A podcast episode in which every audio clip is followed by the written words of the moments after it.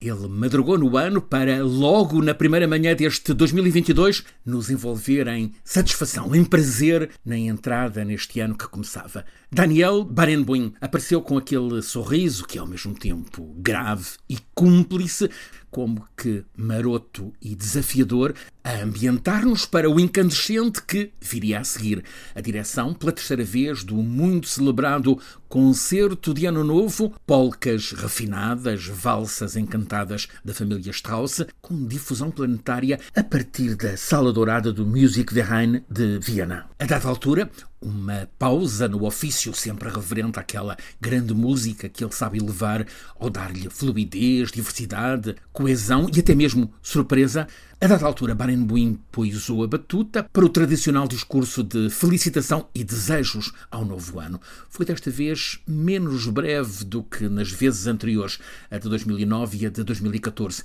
Exaltou a música como inspiração para superar a tragédia, focava-se na superação do que definiu como catástrofe tanto sanitária quanto humana com a Covid. Barenboim, sempre fino com as palavras, como elegante a extrair música da orquestra, enfatizou o desejo de paz, ao escolher incluir no programa a marcha persa que Johann Strauss, o filho, tinha escrito numa das estadas na Rússia. A escolha foi mais um incitamento à paz e à harmonia israelo-palestiniana, de quem Barenboim é primeiríssimo militante.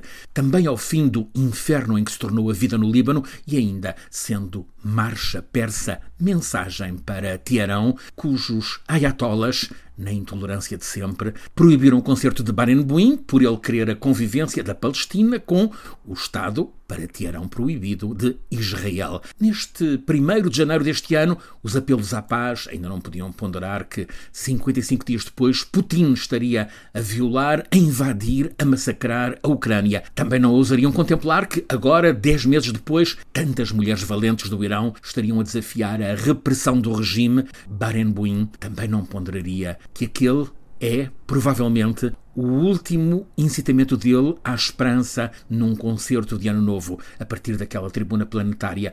Agora, Daniel Barenboim, a um mês dos 80 anos, acaba de anunciar que se retira por causa de grave doença neurológica. Barenboim, na mensagem de retirada, por entre tristeza, mas também orgulho pelo que está feito e semeado, deixa uma fresta da porta aberta à possibilidade de alguma melhoria que permita algum regresso, mas também a ele a classificar o mal neurológico de grave.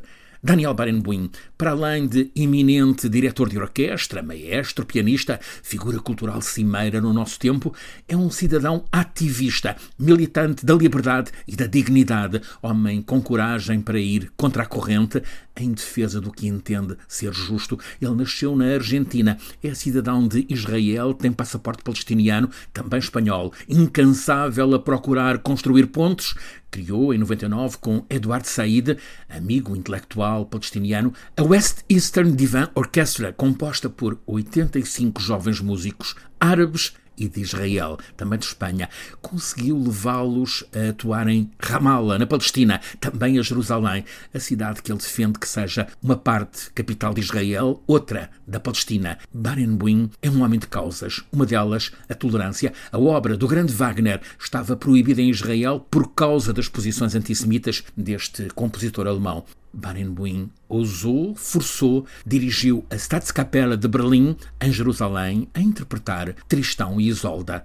Logo a abrir, houve apupos e até gritos de nazi. Numa pausa, Barenboim voltou-se para a assistência, olhos nos olhos, a plateia libertou-se de preconceitos, aplaudiu Barenboim, a orquestra, consequentemente, rendeu-se ao talento criador do proscrito Wagner. A vida de Barenboim é uma história de luta pela racionalidade contra os fanatismos, pela democracia contra os autoritarismos, pela arte e pela cultura como riqueza da humanidade que não pode ser cercada por censuras. Barenboim tinha sete anos quando deu o primeiro concerto de piano em Buenos Aires. Tinha doze quando o porventura mais mítico dos maestros compositores alemães, Furtwängler, comentou: Este miúdo é um fenómeno foi profético. Barenboim, para além de virtuoso ao piano, que trata como se fosse uma personagem, tem o percurso pleno de aclamações como diretor de orquestra em Berlim, Chicago, Milão, Viena. Também passou por Lisboa, Gulbenkian, Porto, Casa da Música.